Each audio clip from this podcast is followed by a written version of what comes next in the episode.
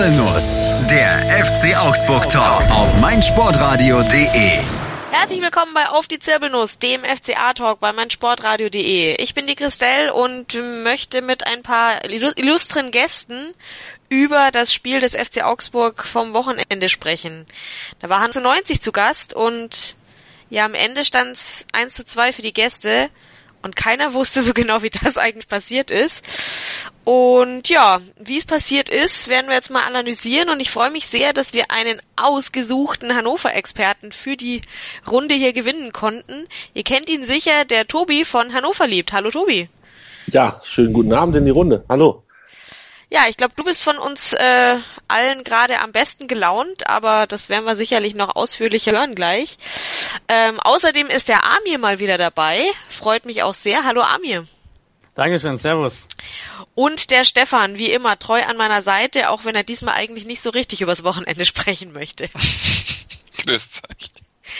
Ja, ja, es war irgendwie ein bisschen bitter und ähm, ja, wie, wie bitter genau und äh, ob alles echt war, das werden wir jetzt mal genauer analysieren. Und ähm, ja, wenn ihr wissen wollt, wie die Augsburger Seele nach so einem Spiel aussieht, dann bleibt auf jeden Fall dran. Bis gleich.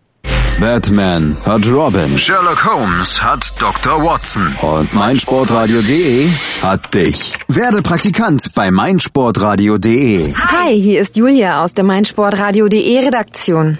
Hast du Lust, mal hinter unsere Kulissen zu blicken? Dann bewirb dich jetzt als Praktikant in unserer Redaktion in Potsdam. Was dich erwartet? Viel Sport, dann noch Sport und zum Schluss noch ein bisschen Sport. Außerdem wirkst du aktiv bei der Programmgestaltung mit. Du solltest volljährig sowie sportaffin sein und aus der Region Berlin-Brandenburg kommen. Nähere Infos findest du auf www.meinsportradio.de. Bewirb dich jetzt und werde Praktikant bei meinsportradio.de. Die Sportshow mit Malte Asmus. Alles rund um den Sporttag. Von Montag bis Freitag ab 9 und 14 Uhr auf meinsportradio.de. Ihr hört auf die Zirbelnuss, den FCA-Talk bei meinsportradio.de und wir sprechen über das Spiel des FCA gegen Hannover 96. Ja, verloren hatte FCA und keiner konnte sich so richtig vorstellen nach der ersten Halbzeit, wie so ein Spiel eigentlich noch verloren gehen sollte.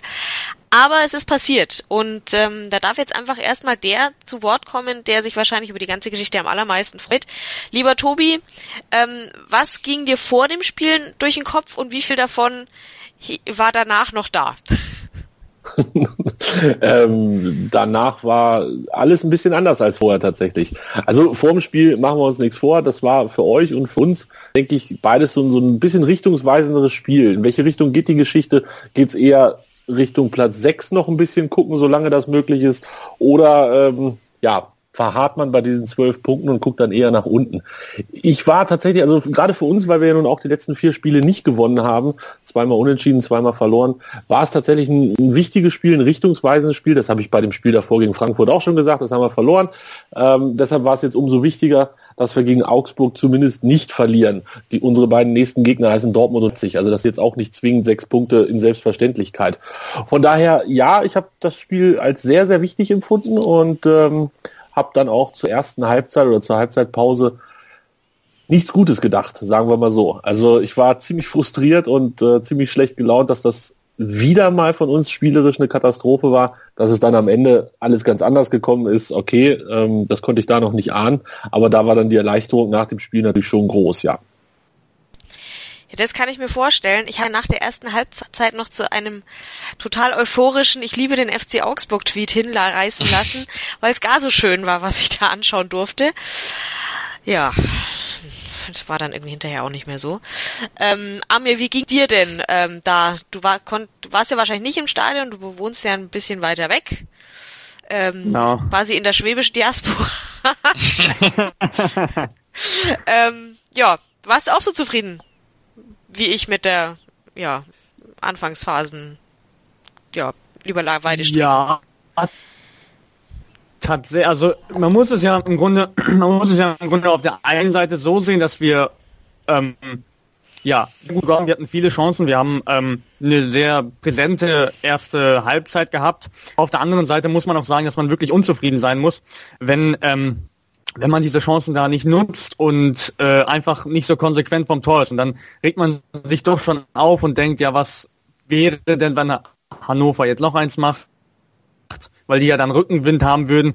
Und äh, ja, tatsächlich ist es ja dann später noch so gekommen, dass Hannover dann eins gemacht hat und dann Selbstvertrauen hatte und wir dann nicht so recht wussten, was wir dann machen sollen und wie wir verteidigen sollen und das dann das Spiel dann ja unnötig aus der Hand gegeben haben. Aber vom Tor einfach cleverer sein müssen und ähm, ja, dass uns äh, für die Zukunft auch noch ein bisschen intensiver vornehmen müssen, auf jeden Fall. Hm. Ja, Stefan, äh, du warst im Stadion, denke ich. Na, freilich. Ja. Erzähl mal, ähm, hat sich hat sich dann zum Schluss schnell geleert oder wie wie wie war's denn? Also oder wie ist deine Kurzzusammenfassung zum ja zu diesem Spiel? Ähm, es hat sich eigentlich ja relativ normal geleert. Es war, war ja auch nicht super voll. Es war mehr als gegen 60, aber auch nicht viel mehr, 25.000. Die, die sowieso immer relativ schnell gehen, gingen halt dann recht schnell und dafür, dass man eigentlich so schmerzhafte Niederlage wieder hinnehmen musste, gab es dann dort Applaus für die eigene Mannschaft zur Aufmunterung. Und ja, also äh, ja, es war auf jeden Fall zwei sehr unterschiedliche Halbzeiten, wie man auch dem Scoreboard entnehmen kann. Ähm, äh, auf jeden Fall äh, muss man auch sagen, ja, man hat einfach zu wenig Tore in der ersten Halbzeit gemacht, dafür, dass man eigentlich ähm, Hannover eigentlich fast gegen die Wand gespielt hat. Ich erinnere mich da an eine Szene, wo der Schauner einen Abstoß so spielt, dass es eine Ecke für uns wird. Also eigentlich äh, einige Szenen dabei von Hannover, die, es wie so ein Absteiger erschrinkt haben und muss sich dann vielleicht zu siegesicher war und dafür dann eigentlich ein Tor macht bloß und das auch noch mit abgefälschten Ball, so, so eigentlich schon Duseltor, wo sich dann schon angedeutet hat, ja, also wenn, wenn gegen so einen schwachen Gegner mit nur mit Glück ein Tor machst und die typische Manuel Baum zweite Hälfte dann doch noch immer noch kommt, wo sich der Gegner ein bisschen sortiert und äh, auf einmal gar nichts mehr zusammengeht, äh, ist dann so zwei Tore eingedrückt. Muss natürlich dann im Teil noch drüber sprechen, wie, wie man dann verteidigt und das zweite Tor ist ja dann nicht mehr, wie man verteidigt, sondern wie, wie sehr man dann doch noch irgendwie den Sieg wollte, obwohl vielleicht ein Punkt auch nicht schlecht war. Man hat dann eigentlich am Ende dann wieder versucht, auf Sieg zu spielen, obwohl noch nicht alles verloren war. Also verrücktes Spiel. Ich denke, das kann man, das kann man auf jeden Fall als Zusammenfassung stehen lassen. Verrücktes Spiel. Ähm, ja, wollen wir uns mal die Aufstellung anschauen, ähm, denn mich hat es ein bisschen überrascht, dass Jonathan Schmid da äh, ja, Anfang mich auch spielen total durfte. kacke wie immer. Total kacke wie immer. okay, aber dann schieß doch mal los. hat er, also hat es dich erstmal überrascht, ja? Und war es dann tatsächlich so schlimm oder hat er dich äh, irgendwie überzeugt? Ja, überrascht in dem Sinne, dass ich sehr schockiert war auf jeden Fall. Weil, äh, ja, man, man, man weiß ja wahrscheinlich, wie ich zu Jonathan Schmid stehe. Und ähm, für mich ist das wirklich einfach eine typische Grau, weil der einfach nur geradeaus rennen kann. Und ich fand wieder so schwach. Und äh, ich weiß noch nicht, wie, wie der jetzt überhaupt, ähm, äh, ja, wie das für ihn gerechtfertigt ist, dass er vor Heller spielen darf. Oder dass er, ja, dass er quasi den Vorzug vor Heller kommt, weil ich finde, er ist einfach so ein schlechter Spieler. Er hat keine Talente, er ist schwach im Zweikampf, und äh, ich sehe einfach nicht ein, warum der immer wieder spielen darf, weil er in genug Spielen für den FCA gezeigt hat, dass er es wirklich gar nicht kann. Das äh, sehe ich einfach ziemlich äh, kritisch bei ihm. Hm. Ja, Stefan, wir hatten ja letzte Woche drüber gesprochen, dass ähm, Heller wohl nicht ganz so überzeugend war im Spiel davor. Meinst du, dass deswegen Manuel Baum gesagt hat, okay, er, er gibt mal Jonathan Schmidt die Chance oder Kannst, ja, auf jeden wie kannst du es dir erklären? Ich glaube, Schmid ist bei vielen, vielleicht auch bei Manuel Baum halt da, dadurch da, auch durch seine Statur halt ein bisschen mehr als Brecher, aber er ist halt kein Bombardier, der sich da wirklich voll rein, reinwirft. Und man hofft halt immer, dass er dann trotzdem durch die Technik, die er ins, bei seinen vorherigen Stationen gezeigt hat, die er irgendwie wieder aufblitzen lässt, aber das ist dann immer rar gesät und irgendwie gehört er jetzt auch, keine Ahnung, nicht mehr so richtig zur Mannschaft, weil er auch gar nicht so gesucht wurde und aktuell läuft einfach auch so viel über die linke Seite, über Max und und ähm, Kajubi, dass auch gar nichts auf der rechten Seite passiert. Und da passt natürlich Heller dann besser, weil der sich einfach auch dann immer frei läuft. Und ein Schmied, der so, schwimmt, eher so mit und ja, macht uns ein bisschen berechenbarer, weil wir natürlich dann zu sehr auf einer Seite äh, zu, zu linkslastig sind irgendwie. Hm. Ja, wurde ja dann auch äh, in der zweiten Halbzeit ausgewechselt. Äh, ja, ungefähr ungefähr da, wo es dann richtig übel wurde. Aber ich glaube jetzt, äh, das kann man dem guten Herrn Heller dann nicht ankreiden, dass er da ähm, oder dass dieser Wechsel war es wohl nicht. Ich glaube, es war ein anderer Wechsel, der irgendwie, naja. Ja, Tobi, wie, wie war es denn bei euch mit der Aufstellung? Ähm, irgendwelche Überraschungen dabei für dich oder hat, hast du das so erwartet? Nee, wir haben schon so ein bisschen komische Sachen gemacht. Also fangen wir vielleicht vorne an, ist einfacher, dass Jonatas äh, von Anfang an spielt mit Harnik auch zusammen. Das hat jetzt eigentlich keinen überrascht. Füllkrug hat diese Saison bis zu diesem Spiel wirklich keinen guten Eindruck hinterlassen, äh, hat wenig, wenig gute Szenen gehabt. Tore hat er sowieso nicht gemacht. Und von daher war es auch völlig richtig und ähm, die gute Entscheidung vom Trainer zu sagen, Füllkrug, du bleibst erstmal draußen. Schwieriger wird es dann im Bereich dahinter. Also gerade Karaman ähm, auf, auf der linken Außenbahn und äh, auf der 6, 8, wie auch immer, äh, Ivar Fossum, das war nicht wirklich gut. Fossum hat sein erstes Bundesligaspiel gemacht, hat davor, ich weiß gar nicht wie viele Einsätze, aber ein paar in der U23 gehabt. Die spielen vierte Liga, muss man dazu sagen. Und ich habe ihn da zweimal live gesehen das hat mich jetzt auch nicht wirklich beeindruckt. Also äh, es war jetzt nicht so, dass man gesagt hat, ah, da kommt der Nationalspieler oder der U21-Nationalspieler Ivar Fossum und der versucht jetzt hier mal den, den Viertligisten zu zeigen, wie man Fußball spielt. Nö, der blieb da ähnlich blass, wie er es sonst bei Hannover auch getan hat. Vorher hat es mich so ein bisschen gewundert, dass Fossum äh, gespielt hat, hat auch dementsprechend wenig gezeigt und ihr habt es ja auch gerade angesprochen, in der ersten Halbzeit habt ihr uns an die Wand gespielt. Also es kann man gar nicht anders sagen. Äh, diese Szene mit äh, Chauner, die ihr angesprochen habt, ich, ich, ich schlag die Hände über den Kopf zusammen. Also wir haben da immer diesen, diesen Trick oder diese Idee, dass man ein Spiel aufbauen muss, indem man sie zu den Innenverteidigern spielt, den Ball vom Torwart aus. Äh, das hatten wir in Gladbach schon, das sah da schon immer total absurd aus, weil es halt auch total einfach pressen ist. Das heißt, die, die, der Gegner kommt einfach und stellt die beiden zu. Und dann weiß bei Hannover keiner mehr, was er machen soll. Und dann passiert sowas wie das, was Chauner gemacht hat. Ähm, das hat den Ball dann einfach ins Ausgeschlagen. Also wirklich, das Szene des Szene der Woche eigentlich, trotz aller anderen Sachen, die so passiert sind. Also das war wirklich absurd, die Geschichte. Und äh, um nochmal zurück zur Aufstellung zu kommen, also Fossum war drin und dafür war Marvin Baccalords draußen. Und das ist eigentlich so bei Hannover der, der, ja, ich sag mal so ein bisschen der, der Ackerer, der Kämpfer, der Abräumer, äh, der, der wirklich eine gute Saison spielt, der einfach wichtig ist, um den Ball zu erobern und dann auch im Spiel nach vorne dann möglichst schnell zu verteilen. Also das waren alles so Sachen, die keiner so ganz verstanden hat, aber der Trainer hat es ja dann auch gemerkt, Gott sei Dank. Ähm, ich meine, wer das nicht gemerkt hätte in dieser ersten Halbzeit, der war dann vielleicht auch nicht ganz richtig bei dem Spiel. Äh, er hat dann ja auch gewechselt zur Halbzeit und hat dann zumindest erstmal Karaman, der komplett neben sich stand, rausgenommen und äh, Fossum, glaube ich, ist dann irgendwie 67. oder 65. Minute rausgegangen. Für den kam dann Füllkrug und da mussten wir dann auch was machen. Wir lagen ja einzeln zurück. Das war sicherlich ein mutiger Wechsel, dass er gesagt hat, ich bringe jetzt Füllkrug, um hier noch ein bisschen Attacke nach vorne zu machen. Hat sich dann am Ende ausgezahlt. Ja, das kann man äh, wohl laut sagen. Stefan. Also, äh, noch eine Anekdote. Kumpel hat noch vor dem Spiel gemeint, als so, so ein bisschen drüber gegangen ist über die wer so im Kader ist bei, bei 96. Ja, der Füllkrug, der wäre ja auch irgendwie dann ein so typischer FCA-Spieler, sticht nicht wirklich raus, aber hat dann doch immer wieder ein bisschen Talent und dann habe ich so zur Kenntnis genommen und keine Ahnung, so oft habe ich den jetzt nicht gesehen. Und naja, jetzt ist er auf jeden Fall bei mir auch auf der Liste. Ja, ja, nee, nee, den, den, den Namen kenne ich schon. Der, es ist ja jetzt auf dem besten Weg zum FCA Schreck. Der hat schon, hat schon mal gegen uns getroffen gehabt, das wusste ich und na. Ja, irgendwie sind wir auch so ein bisschen Aufbaugegner gewesen für ihn, glaube ich. Ja.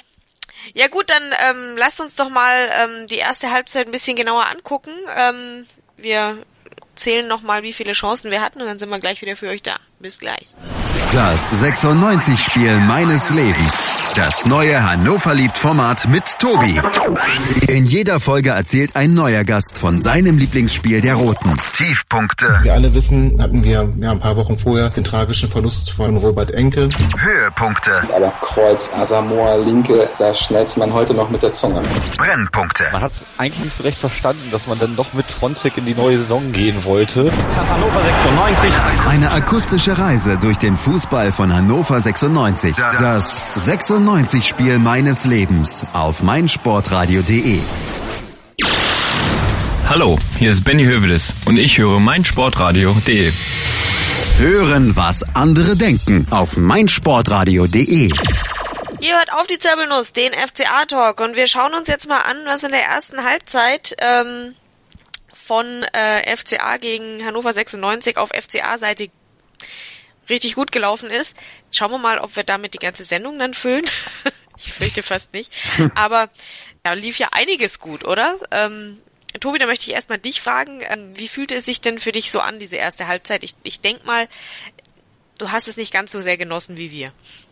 Ich muss gestehen, beziehungsweise im Nachhinein, Gott sei Dank, ich kam erst um 15.50 Uhr nach Hause. Das heißt, ich habe die ersten 20 Minuten verpasst, habe es mir natürlich erzählen lassen ähm, von 96 Fans und da gab es eigentlich keinen, der in irgendeiner Form das schönreden konnte.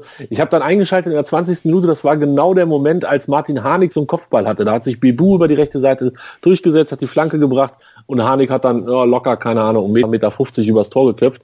Und dann dachte ich, ach, das läuft ja ganz gut an. Und dann habe ich Twitter nachgelesen, dann wusste ich, dass das ja sehr, sehr selektiv war, was ich da wahrgenommen habe. Es wurde dann auch nicht, oder anders gesagt, die, die die ganze Halbzeit gesehen haben, haben gesagt, danach wurde es so langsam besser. Ich persönlich fand es trotzdem immer noch ganz, ganz gruselig. Wie gesagt, Augsburg hat einen Zugriff auf dieses Spiel gehabt. Ihr habt da im Mittelfeld sie alles an Bällen gekriegt, was es zu kriegen gab. Äh, eine Statistik, die mir da in Erinnerung geblieben ist, Jonathas, unser Stürmer, hatte genau sechs Ballaktionen, wie das heutzutage so schön heißt, in der ersten Halbzeit. Also auch wenn du Stürmer bist und wenn es nicht so gut läuft, 6 in 45 ist halt echt richtig, richtig mager.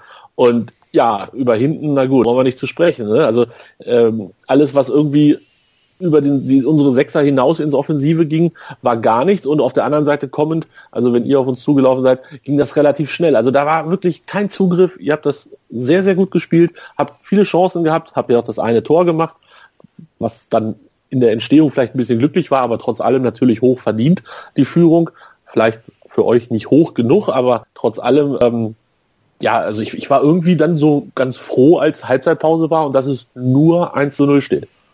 Ich denke, das konnte man auch sein, weil äh, wir hatten ja wirklich einige Chancen. Da hätte eigentlich mehr drin sein müssen. Wie ging's dir? Ähm, hast du deinen Bierbecher zerkaut oder äh, konntest du es äh, noch ertragen, äh, zu warten, bis endlich mal einer reingeht? Mm, nee, so viel Geduld habe ich dann schon.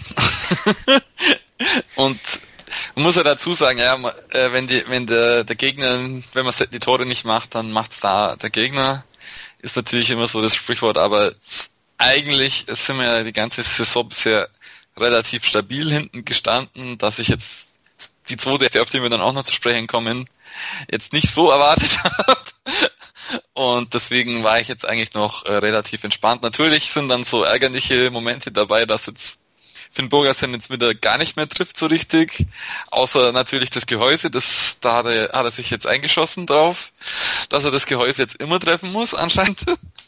Ja, solange er sich dann auch noch drauf einschießt, dass er ein paar Mal das Gehäuse und dann ab und zu auch mal rein, ist ja auch okay, aber no.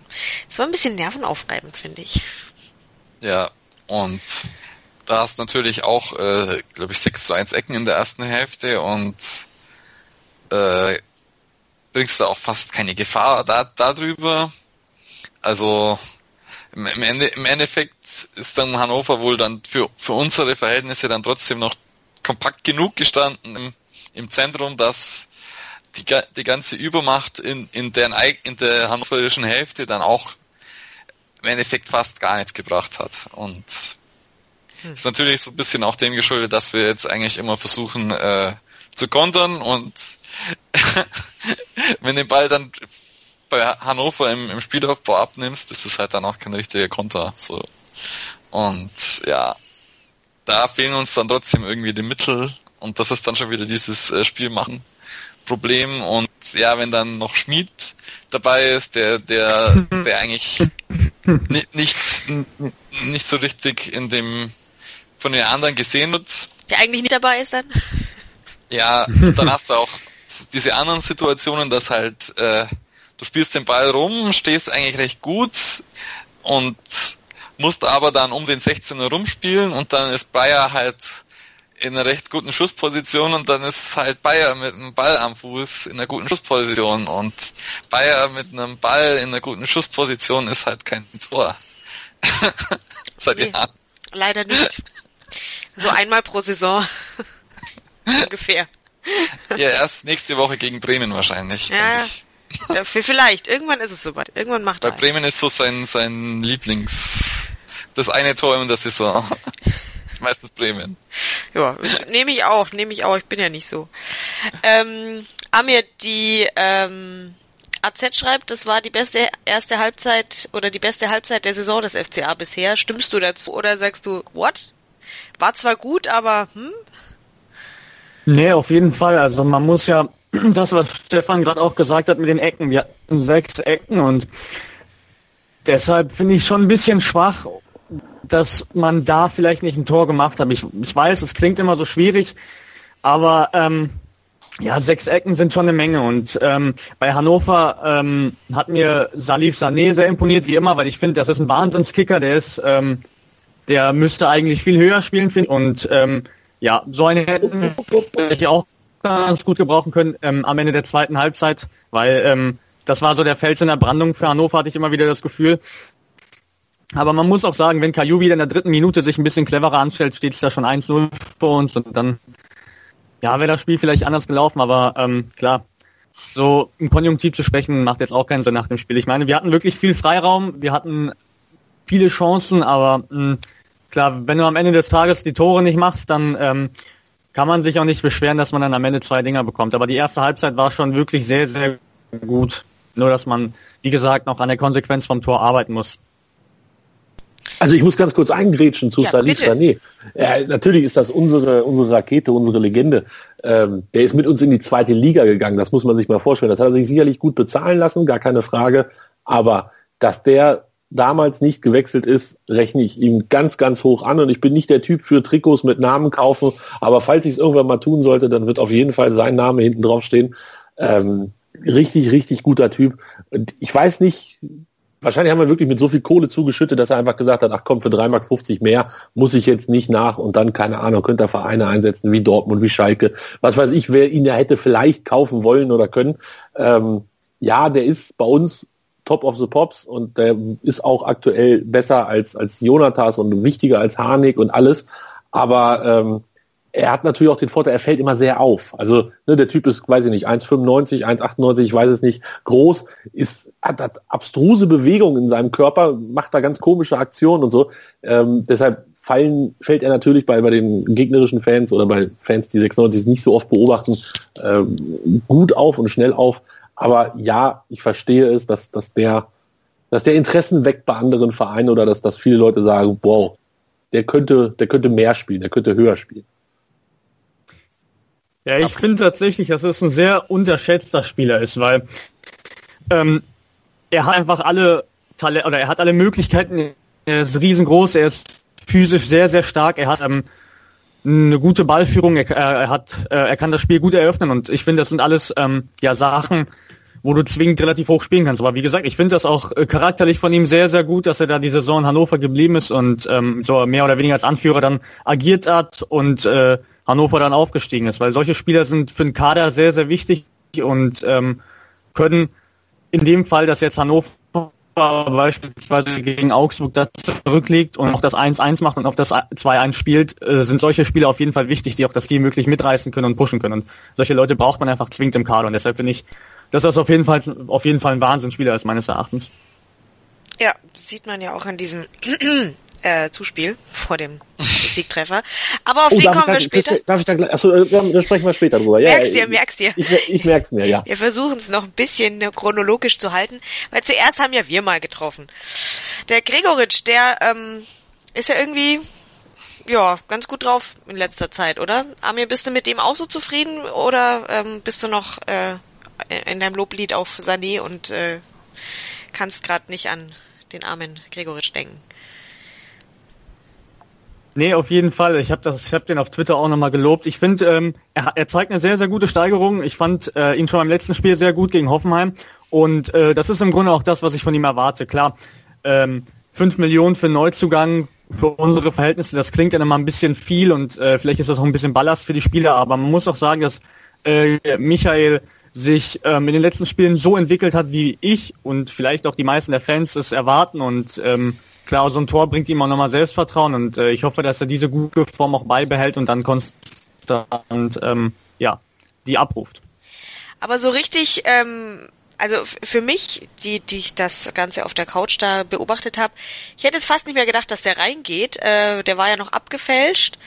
Äh, Stefan, wie hat sich der im Stadion so ange angeguckt, äh, der Treffer?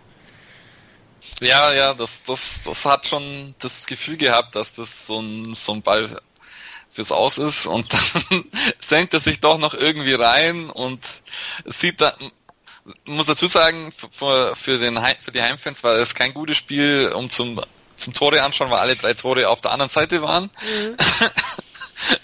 und muss man immer noch äh, die Augen zusammendrücken und äh, äh, äh, jetzt ist er tatsächlich drin, ah, ich darf jubeln und, und kein Videoassist. ja, da muss ja. man sich jetzt inzwischen immer ein bisschen bremsen, aber dann ging es dann doch ganz gut, oder? Ja, auf jeden Fall. Sehr schön. Hat auf jeden Fall die Anspannung dann die sich dann doch bisschen aufgebaut hat, dann endlich äh, entladen dürfen. Ja. Ja gut, wie gesagt, also zu Hause sah es jetzt auch nicht unbedingt so aus, als, als wird der da äh, direkt reingehen. Weil ich habe auch gesehen, ah ja, der andere ist da mit dem Fuß noch dran. Hätte ich jetzt echt nicht gedacht. Und dann bums lag der drin, mein, war ganz schön. Endlich mal einer drin. ähm, aber war dann doch irgendwie eher glücklich. Also bei, bei den anderen Chancen, da war, da war irgendwie, ja, mehr drin. Aber gut, wir wollen uns nicht beschweren, dass endlich mal einer drin lag. Ähm, in der ähm, ja relativ zum Ende hin äh, der ersten Halbzeit oder ja erstes Drittel, zweites Drittel ähm, und ja ging ja dann auch ganz gut weiter. Also wir können uns jetzt echt nicht beklagen, dass die erste Halbzeit dann ähm, damit vorbei gewesen wäre. Ähm, aber ja, dann kommen wir noch mal auf die zweite, oder? Oder wollt ihr zuerst noch irgendwas? Gibt's da was äh, Wichtiges? Also eine Sache, wo ich, wo ich recht interessant fand jetzt in dem Spiel, dadurch, dass Danzo jetzt von Anfang an gespielt hat, hat er sich, muss, ist immer recht weit nach vorne geschickt worden zum Einwürfe machen. Und das war eigentlich dann fast schon immer so ein bisschen wie eine Ecke. Vor allem dann im, im Tandem mit äh, Kayubi, der den häufig dann auch noch verlängert hat, war es immer eine recht spannende Variante, aber hat er dann trotzdem nichts gebracht. Aber war auf jeden Fall spannend. Ja, warum nicht? Also ich, ich freue mich ja, dass er jetzt seine Einsätze kriegt, der gute Danso. Und ähm, ja, ist er, ist er euch irgendwie besonders gut oder besonders schlecht aufgefallen? Da würde ich bei den Gegentoren nochmal. Alles klar, warten wir auf die Gegentore. Dann, ja, dann lass uns doch direkt mal mit der zweiten Halbzeit anfangen. Also es ist ja jetzt nicht so, dass der FCA schlecht aus der äh, Kabine kam. Ähm, aber vielleicht habe ich irgendwie mich total geirrt. Mal gucken. Wir machen noch mal kurz äh, Durchschnaufpause und dann sind wir gleich wieder für euch da und schauen, was eigentlich in dieser zweiten Halbzeit gut lief. Und dann, ja, das was schlecht lief, was leider ein bisschen mehr ist aus FCA-Sicht. Bis gleich. Aufpassen, Pascale aufpassen, nicht auf die Schulter gehen, in die Brücke, ja, er hält es. Das darf doch nicht wahr sein. Ringen auf meinsportradio.de. In Zusammenarbeit mit dem Deutschen Ringerbund berichtet meinsportradio.de exklusiv über den deutschen Ringersport. Jede Woche neu. Auch als Podcast mit Malte Asmus. Ringen auf meinsportradio.de. Mein Lieblingspodcast auf meinsportradio.de. Hallo, hier ist Kevin Scheuren vom Bundesliga Special. Zu jedem Spieltag bringen dich meine Gäste und ich auf den neuesten Stand rund um alle 18 Vereine der Bundesliga. Alle neun Spiele werden besprochen. Tipps, Theorien und Meinungen nur für euch. Wenn euch gefällt, was wir machen, dann hinterlasst uns bei iTunes eine Rezension. Am liebsten natürlich 5 Sterne. Dir gefällt, was du hörst? Dann rezensiere unsere Sendungen jetzt auf iTunes und gib ihnen 5 Sterne. Hier ist auf die Zirbelnuss und jetzt sprechen wir über die zweite Halbzeit des Spiels FC Augsburg gegen Hannover 96. Jetzt wird's bitter. aber ganz so bitter fing es gar nicht an. Also ich finde, das sah am Anfang der zweiten Halbzeit ungefähr genauso gut aus, wie die erste aufgehört hatte. Aber Tobi, du hast schon angedeutet, ihr hattet dann äh, den ersten Wechsel.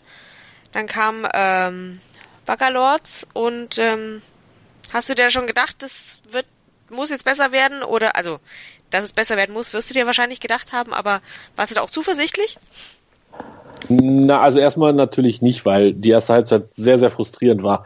Äh, Baccalords kann eigentlich nur draußen gesessen haben, weil der Trainer gesagt hat, wir haben eine englische Woche mit dem Pokal und so. Da müssen wir uns ein bisschen schonen und Baccalords hat jetzt wirklich fast jedes Spiel oder eigentlich glaube ich jedes Spiel durchgespielt, ohne dass ich jetzt das nachgeguckt hätte. Aber äh, der ist so gut, auf den können wir nicht verzichten. Das kann keine leistungsmäßigen Gründe gehabt haben, dass er nicht gespielt hat. Und deshalb hatte ich natürlich schon so ein bisschen Hoffnung, als er dann eingewechselt wurde, dass wir endlich wieder Struktur reinkriegen, dass wir endlich wieder die Augsburger so ein bisschen bisschen kontrollieren können und, und nicht komplett überrollt werden. Und das war ja dann auch Gott sei Dank der Fall. Also es war die richtige Entscheidung, diesen Wechsel so vorzunehmen, wie der Trainer es gemacht hat.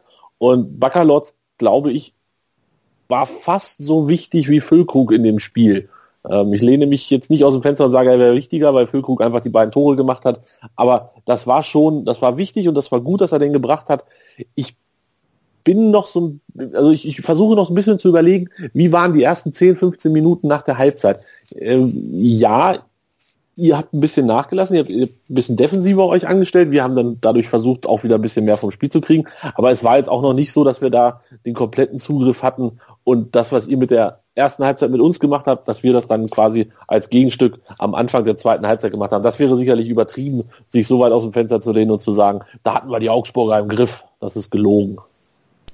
Nee, das Gefühl hatte ich eben auch nicht. Also es hat sich nicht sofort abgezeichnet, dass da irgendwas in die Binsen geht.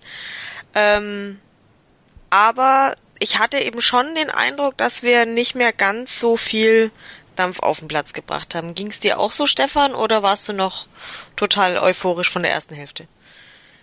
Also, so wie ich es jetzt in der Erinnerung habe, kam mir das schon so vor, dass wir äh, vielleicht jetzt nicht in den ersten Minuten von der zweiten Halbzeit, aber schon deu deutliche Zeit noch vor dem Gegentor irgendwie schon Probleme hatten, hinten rauszukommen. Eventuell sind wir es dann trotzdem hin und wieder, aber es hat, es hat auf jeden Fall äh, schon nichts mehr mit der ersten Halbzeit zu tun gehabt. Das, das muss man ganz klar sagen, dass dann unsere Chancen eher über Konter kamen und weniger über komplette Dominanz und das kann natürlich dann auch dem geschuldet sein, dass das Pressing, was wir in der ersten Hälfte gespielt haben, vielleicht auch ein bisschen an, an die Körner gegangen ist. Und manche Spieler wie jetzt zum Beispiel Finn Bogerson äh, irgendwie durch diese Aus Auslandsreisen dann jetzt schon gerade wieder ein Formtief haben. Und irg irgendwie fand ich dann schon, und vor allem jetzt dann, wenn man es über die ganze Halb zweite Halbzeit denkt, war dann nicht nur irgendwie das spielerisch, sondern auch irgendwie kon konditionsmäßig nicht mehr so optimal alles. Hm. Ja, wie ging's dir, Amir? Hast du es kommen sehen? Ja, also ich finde, Fußball ist ja auch mehr oder weniger eine Kopfsache. Und ähm, klar, ich denke mal, dass es sich schon in den Köpfen der Spieler ein bisschen, ähm, bisschen tiefer in den Köpfen der Spieler ist, wenn die dann so eine erste Halbzeit spielen und es dann in Anführungszeichen nur 1-0 steht. Und ich fand, wir haben jetzt die ersten 10, 15 Minuten nach der Halbzeit auch schon nach vorne gespielt. Jetzt nicht mehr ganz so zwingend wie jetzt in den ersten 45 Minuten, aber dann ab der 60. hatte ich so das Gefühl, dass es weder Fisch noch Fleisch war. Sprich, wir haben jetzt, nee, wir standen jetzt nicht ganz so defensiv, aber wir haben jetzt auch nicht mehr ähm, ganz nach vorne gespielt. Ich hatte das Gefühl, dass wir dann so ein bisschen ähm, Hannover das Spiel machen lassen haben und äh, uns ein bisschen zurückgezogen haben und gewartet haben, ja, was Hannover denn jetzt macht. Und ähm, ich denke, dass das vielleicht die falsche Variante war, dass man dann vielleicht noch ein bisschen ähm, zwingender hätte spielen müssen. Oder ist vielleicht auch so ist, dass ähm, die Spieler einfach müde geworden sind, nachdem sie ja in der ersten Halbzeit so viel gepresst haben, so viel gelaufen sind. Also da gibt es auf jeden Fall vielleicht mehrere Möglichkeiten, weshalb ähm, die äh, Leistung so stark schwächer geworden ist in der zweiten Halbzeit. Ja, vielleicht waren wir uns dann einfach auch ein bisschen zu zu sicher, weil es irgendwie ja dann mhm. doch. Ja, ich weiß nicht. Also. Nee, denk schon. Irgendwas. Ja, auf jeden irgendwas Fall. War. Auf jeden Fall. Ich möchte Ihnen jetzt nicht unterstellen, dass Sie sich selbst in äh, in Sicherheit gespielt haben und sich gedacht haben, auch von Hannover kommt eh nix. Ähm, denn es, es kam ja dann doch was. Zum Beispiel kam ja dann Füllkrug. Ähm, wurde eingewechselt. Äh, Tobi, wie ging's dir damit? Du hast ja schon gesagt, das war jetzt nicht unbedingt der, der bisher geglänzt hat durch äh, Tore. Warst du überrascht von dem Wechsel oder? Nö, also ja, ich bleib dabei, bisher war das nicht seine Saison. Ich habe auch nicht wirklich gedacht, dass er da sein Breakthrough quasi hat in diesem, diesem Spiel. Ähm, aber ich fand es gut, dass er mit dann Jonathas und Harnik und Bebu und dann noch Füllkrug vier sehr, sehr offensive Spieler auf den Platz gestellt hat, der Trainer. Was willst du auch anderes machen? Also es hilft dir auch nichts, wenn du dann sagst, ja Mensch, Augsburg führt 1-0 und dann können wir erstmal noch 20 Minuten ganz gut mit leben. Nee, dieser Wechsel kam in der 65. Minute, da hast du noch 25 Minuten Zeit und sicherlich hat da bei Hannover in dem Moment keiner ernsthaft an das Spiel komplett drehen gedacht, aber zumindest noch den Ausgleich schießen war sicherlich eingeplant und da war das ein guter, cleverer Wechsel und ich ja, Füllkrug bis dahin hat er ja auch irgendwie, weiß nicht, wie lange hat er gebraucht? Zwölf Minuten bis zum Tor. Ähm, naja, bis dahin hat er halt auch noch nicht so viel gezeigt in den zwölf Minuten, fand ich. Nee, es war tatsächlich nicht so, dass er auf den Platz kam und plötzlich war es ein anderes Spiel, da hast du natürlich recht. Ähm, aber kannst du irgendwo einen, Zeitpunkt ausmachen, wo sich wo sich's gewechselt hat oder kam für dich dieser Ausgleich auch eher überraschend? Na, es war schon so die Zeit. Also, ihr habt das gerade gesagt, müde gewesen, äh, die Augsburger. Ja, könnte ich mir irgendwie vorstellen. Also, äh, klar, das ist total intensiv gewesen, was ihr die erste Halbzeit gemacht habt. Ich will nicht sagen, dass ihr euch kaputt gelaufen habt, aber äh, sowas zerrt an der Kondition, sowas äh, zerrt auch wahrscheinlich äh, vom, vom Kopf her. Es ist einfach anstrengend, immer wieder den Gegner so unter Druck zu setzen, immer wieder nach vorne zu spielen und ähm, dann den Gang rauszunehmen. Irgendwann in der zweiten Halbzeit ist wahrscheinlich einfach normal dass ihr dann ganz am Ende, fand ich, war das, was Augsburg gemacht hat, sehr, sehr absurd, nachdem ihr das 1-1 gekriegt habt, aber da kommen wir wahrscheinlich später noch zu. Ähm, es war, ja, also es, es muss so diese Zeit gewesen sein, wo das Spiel ein bisschen gekippt ist, so, so Einwechslung von Füllkrug, ich mache es wie gesagt nicht komplett von Füllkrug abhängig, aber so, so Richtung 65. Minute, dass wir dann ja, vielleicht gemerkt haben, da geht noch was. Und, und damit gibt der Trainer natürlich auch so ein Signal. Ne? Wenn, wenn du ähm, defensiven Mittelfeldspieler rausnimmst, Füllkrug als Stürmer bringst, dann, dann weiß die Mannschaft auch, okay, Kommando, Attacke, wir müssen jetzt nach vorne spielen, wir müssen hier das Tor machen. Und dass da ein bisschen viel Glück dann dabei war, okay, andere Geschichte, aber er war drin. Ja, ähm, da sagst du aber auch was Richtiges, weil mich hat nämlich unser Wechsel ein bisschen überrascht, dass Manuel Baum dann äh, Q für Finn Bogerson gebracht hat, was ja eben quasi der gleiche, die gleiche Art von Wechsel ist. Du nimmst einen Stürmer raus und Q ist ja eher so ein, ja, Def defensivere im, im Mittelfeld. Ähm, Amir, wie hast du das gesehen? Warst du auch überrascht oder ist das jetzt wieder meine Ahnungslosigkeit, was Fußball angeht? Nee, auf jeden Fall. Also ich habe, ich finde Q auch diese Saison relativ schwach. Ich fand ihn in der letzten Saison hin auch ziemlich schwach. Und ich habe das auch nicht so gut verstanden. Gut, wie ein Bogerson war jetzt nicht so gut. Und ähm, vielleicht könnte man dann Erik Tommy reinbringen, von dem ich relativ viel halte, weil das ja ein technisch sehr begabter Spieler ist, der dann auch nochmal ähm, ja, vielleicht ein paar Freistöße schinden könnte. Aber gut, ähm, wie gesagt, ich fand, dass das einfach irgendwann nicht mehr nach vorne ging und auch hinten irgendwie Unsicherheit da war und das wird dann mein, also der Wechsel von Kuh wird dann auch nochmal meine These unterstützen, dass er dann quasi Gregoritsch ja ähm, auf die neun gepackt hat und Kuh dann irgendwie zwischen acht und zehn gepackt hat oder zwischen sechs, acht und zehn irgendwie so in dem mittel, mit, äh, mittleren Bereich. Aber ähm, das habe ich auch nicht so ganz verstanden. Gut, ich finde es ziemlich schade, dass äh, Cordova verletzt ist, weil ich von ihm sehr, sehr viel halte und ich mhm. das Gefühl habe, dass ähm, immer wenn er reinkam, eine, ein ziemlicher Ruck durch die Mannschaft ging und er re relativ präsent so auf dem Platz und äh, klar, so jemand, so jemanden reinzubringen, das wäre dann nochmal was anderes gewesen. Aber gut, ähm, den Wechsel von Heller fand ich andererseits gut, weil da hatte ich gehofft, dass, äh, dass Hannover vielleicht ein bisschen müder ist hinten und äh, Heller mit seinen äh, Schnelligkeit da vielleicht nochmal hervorstoßen könnte, aber ähm, ja, das wurde ja leider dann auch nichts. Nicht so richtig. Ja, Stefan, wie ging's dir? Hast du den Wechsel auch ein bisschen verwundert beobachtet oder einfach nur hingenommen?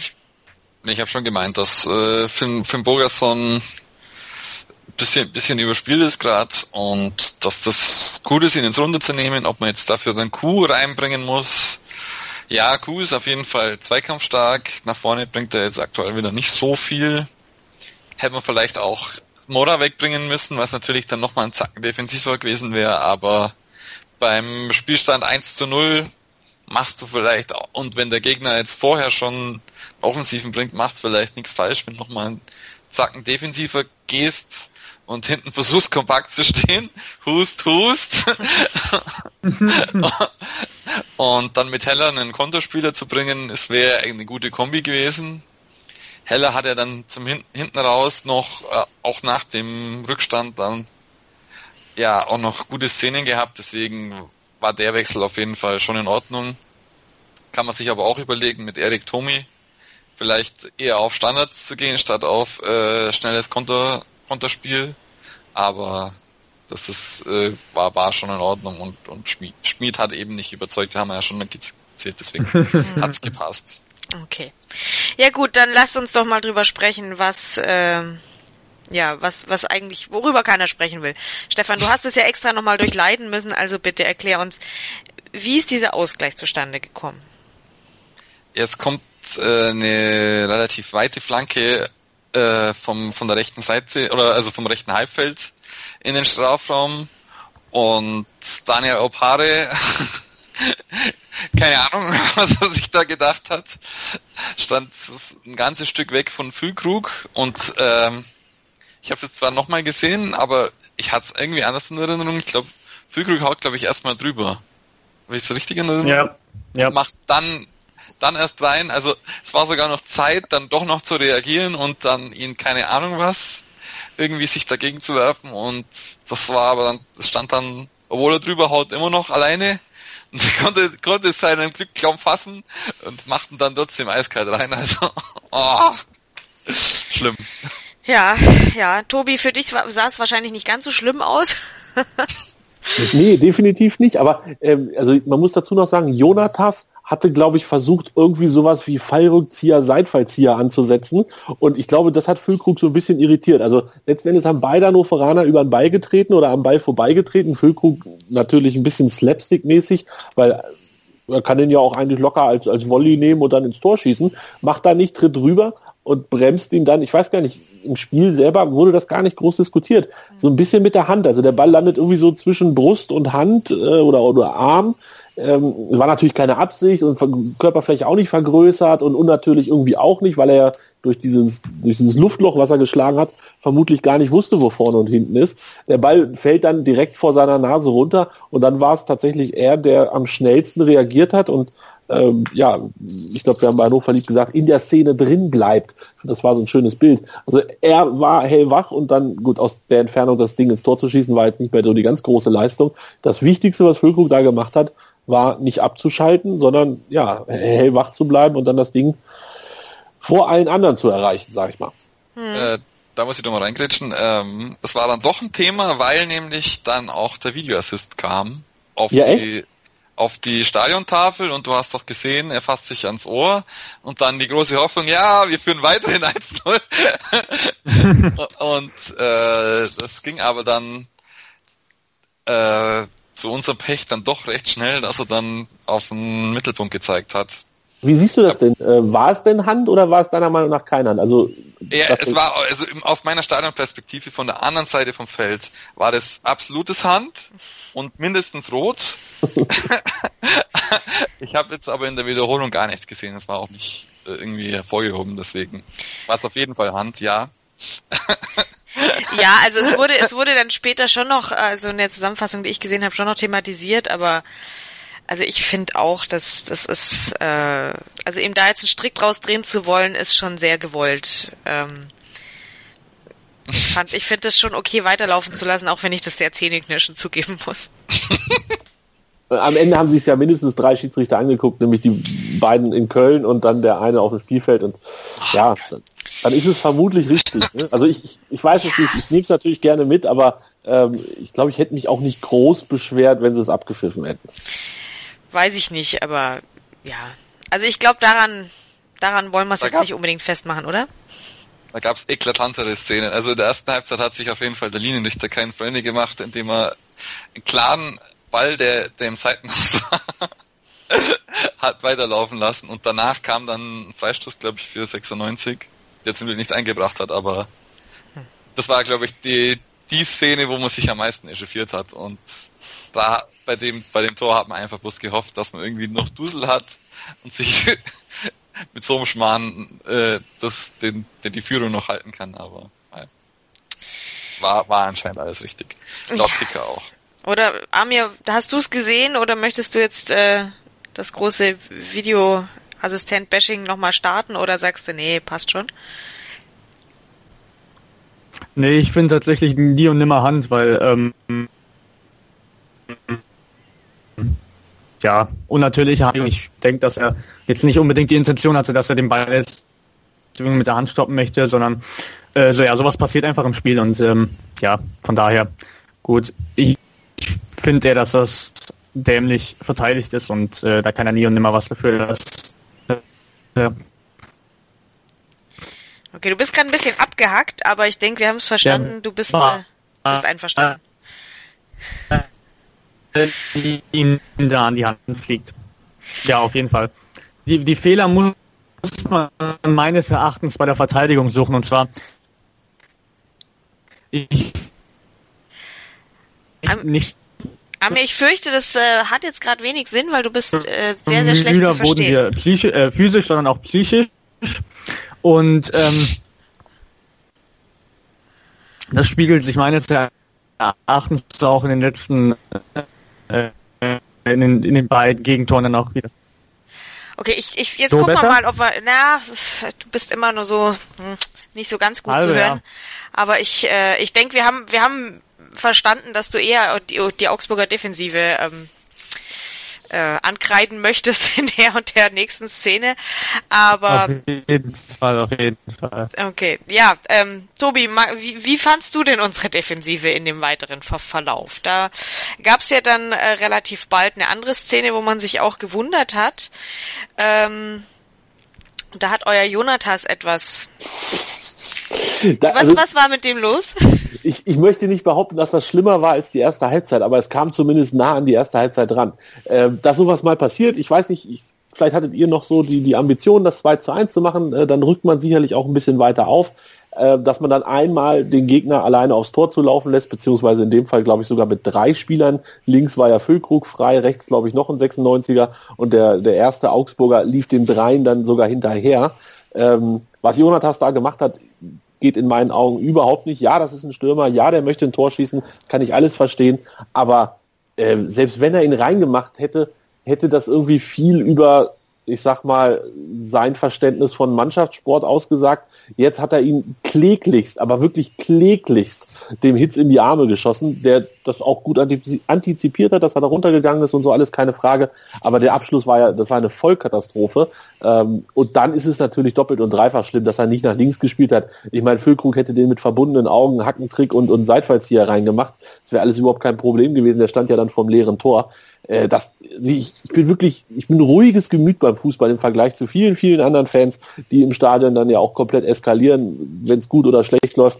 Aber da habe selbst ich mich vom Fernseher kurzfristig vergessen müssen und war wirklich unfassbar sauer und, und unfassbar stinkig, dass, dass Jonathas so egoistisch und schlecht diese Szene gelöst hat. Aber das hat gar, deine Frage alles gar nicht beantwortet. Deine Frage war ja, wie ich eure Defensive wahrgenommen habe.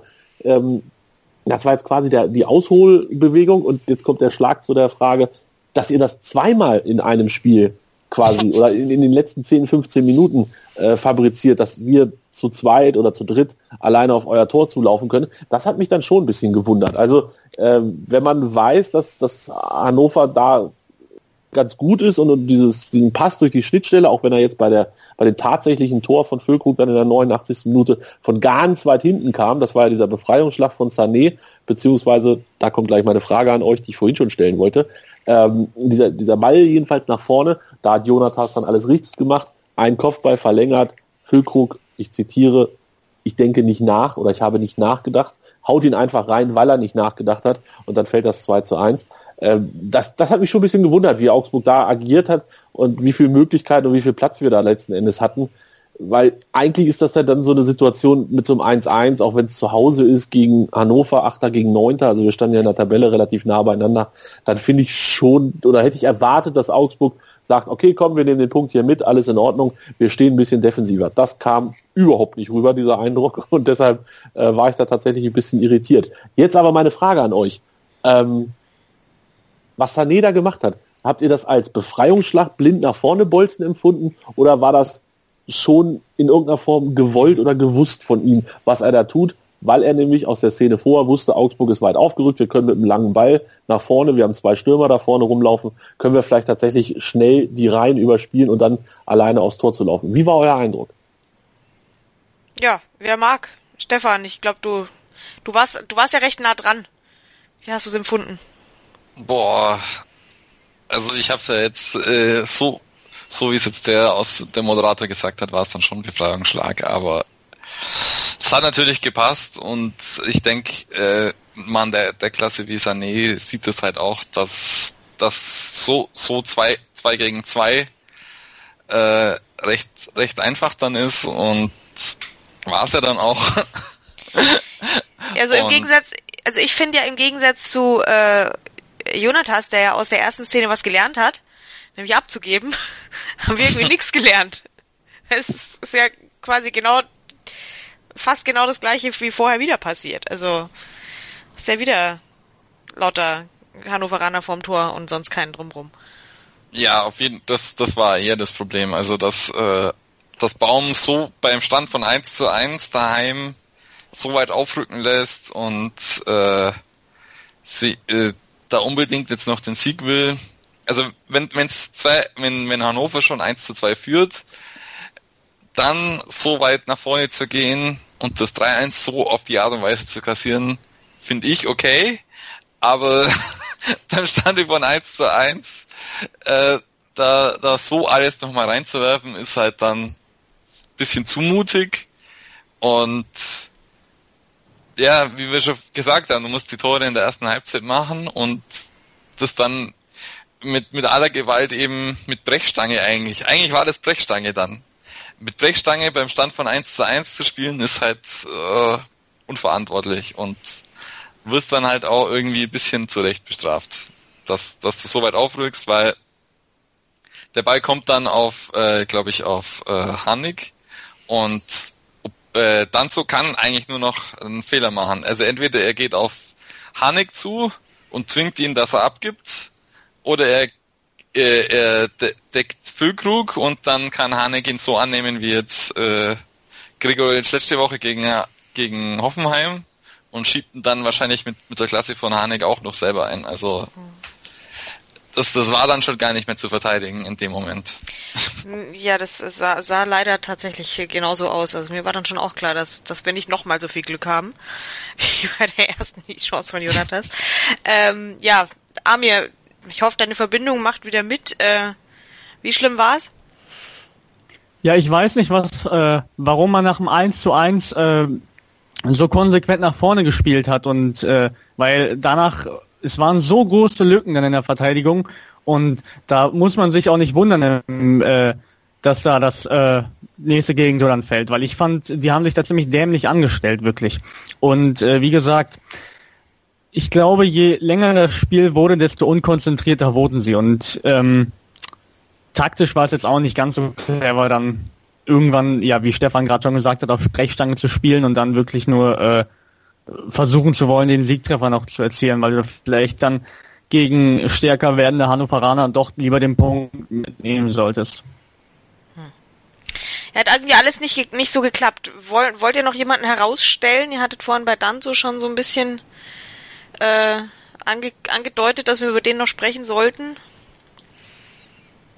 Ja. Bitte? Ich fand, ja, ich fand Kevin, ich bin ein sehr großer Fan von Kevin, aber ähm, Kevins Hauptproblem ist einfach die Konzentration. Das war letzte Saison schon so. Ich erinnere mich gegen das beim Spiel gegen Leverkusen war das, glaube ich, wo der äh, zwei gravierende Fehler gemacht hat und sonst hat er dann auch, außer jetzt das Spiel gegen Leipzig beim 2-2, letzte Saison fand ich ihn jetzt nicht in anderen Spielen ganz so stark, weil ich immer wieder das Gefühl habe, dass er ein bisschen unkonzentriert ist und nicht ganz so bei der Sache ist.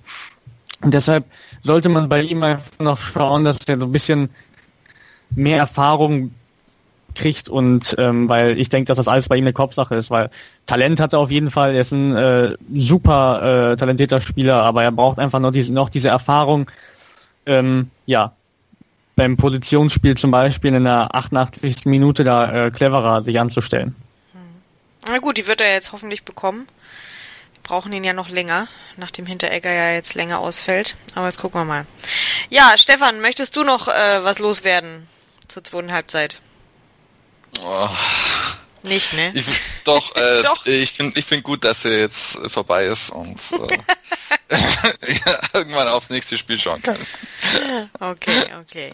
Ja, Tobi, ähm, was möchtest du noch sagen zu dieser, zu diesen drei Punkten, die ihr da jetzt dann eingeheimst habt? Habt? Ja, wie wichtig sind sie? Also äh, ich habe tatsächlich dann mal in dem Statistikblog nachgeguckt und wir, als wir abgestiegen sind in, vor zwei Jahren in der Saison, da hatten wir ähm, am 22. Spieltag noch 14 Punkte. Jetzt haben wir schon 15 zusammen nach neun. Und da geht irgendwie, da ist schon, schon so ein bisschen Erleichterung dabei bei der ganzen Geschichte. Ich weiß nicht, ähm, ich glaube, unsere Ansprüche am Anfang der Saison waren sicherlich nicht weit weg von euren Ansprüchen. Gehe ich jetzt einfach mal von aus. Korrigiert mich bitte, wenn es falsch ist. Ähm, Klassenerhalt und das bleibt bei uns zumindest jetzt auch weiterhin so und bei mir allen voran. Ich bin da äh, knallhart nur darauf aus, diese 40 Punkte zu sammeln und das wird schwer genug, glaube ich, dieses Jahr. Auch wenn wir wirklich charmant gut gestartet sind. Das hat wirklich sehr viel Spaß gemacht. Aber ähm, es ist es waren drei wichtige Punkte, insbesondere auswärts. Das ist ja bei uns auch keine Selbstverständlichkeit, dass wir Auswärtspunkte holen. Und jetzt vor Leipzig und Dortmund, beziehungsweise Dortmund und Leipzig, ähm, ein, ein beruhigendes Polster geschaffen haben, wenn wir nach unten gucken. Ja, ich kann mir vorstellen, dass es für euch durchaus ähm, angenehm ist. Jetzt äh, mit den drei Punkten steht er natürlich umso besser da, denn ihr seid ja das andere Überraschungsteam neben uns, weil ja alle anderen auch gesagt haben, äh, ihr und wir, wir sind die sicheren Absteiger. Ganz sicherer Absteiger, war total klar, ja. Genau, ja, ja. genau. Also hast du bestimmt auch schon total oft gehört und äh, dir, dir ins Fäustchen gelacht. Ähm, ich stelle jetzt mal die steile These auf, es ist vielleicht gar nicht so verkehrt, dass wir jetzt äh, dieses Spiel dermaßen aus der Hand gegeben haben, weil es geisterten ja schon wieder ähm, Artikel äh, diverser äh, Zeitschriften äh, durchs Netz, in denen uns äh, eine, eine Chance auf eine erneute Europa League äh, Überraschung äh, attestiert wurde. Ähm, Stefan, stimmst du mir zu, dass es vielleicht uns gut tut? Oder sagst du nein, das muss jetzt sofort wieder anders werden? Uh, ich wäre schon gern wieder nach Europa und jetzt, ja, ja, das, also jetzt muss man schon. wieder nach unten schauen und äh, drei Punkte, das wären auch drei Punkte gegen Abstieg gewesen und äh, es ist halt dann, ja klar, es ist Psychologie, dass jetzt äh, an deinen Fehlern arbeiten kannst, aber mit Euphorie dann jetzt gegen Bremen denen den Trainer wegschießen, wäre wär mir jetzt eigentlich auch irgendwie recht gewesen. Also äh, Nein. Es ist ja noch nicht vorbei. Ist ja noch nicht Nein, vorbei. ich stimme nicht zu. Es war, es war nicht gut, dass wir das Spiel verloren haben. Allein wegen meiner Stimmung jetzt für den Rest der Woche. Also, Okay, okay. Also ist, so hoch möchte ich es jetzt auch nicht hängen. Aber Amir, sagst du, ähm, war vielleicht ein Dämpfer zu, zum richtigen Zeitpunkt, um festzustellen, okay, wir sind eben doch nicht äh, so weit, ähm, dass wir, dass wir dauerhaft nach oben gucken können, sondern wir sollten uns darauf kon konzentrieren, ähm, was schon von Anfang an der Saison eigentlich Ziel war, nämlich Klassenerhalt und ähm, oder sagst du, nee, alles schlimm? Du sagst gleich gar nichts. Ja, auf jeden Fall. Wir haben jetzt diese Saison ohne so besser. Geht so, ja. So besser. Nee, ich glaube, wir, wir verlieren dich. Tut mir leid.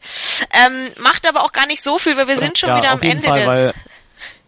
Sorry, Ami, ich fürchte, das bringt nicht mehr viel. Wir sind nämlich schon am Ende angekommen unserer alles Sendezeit. Gut. Alles gut. Super.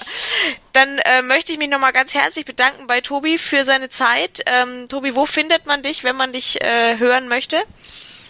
Äh, bei meinsportradio.de natürlich, ähm, unter Hannover liebt, auf jeden Fall gucken. Wir haben ja auch über das Augsburg-Spiel gesprochen. Mit Tobi Krause von 96freunde.de habe ich das gemacht. Ist seit heute auch online. Solltet ihr auf jeden Fall mal reinhören. Da haben wir auch nicht nur gejubelt. Ja, kann ich nur empfehlen. Schadet nie, sich da auch äh, kundig zu machen.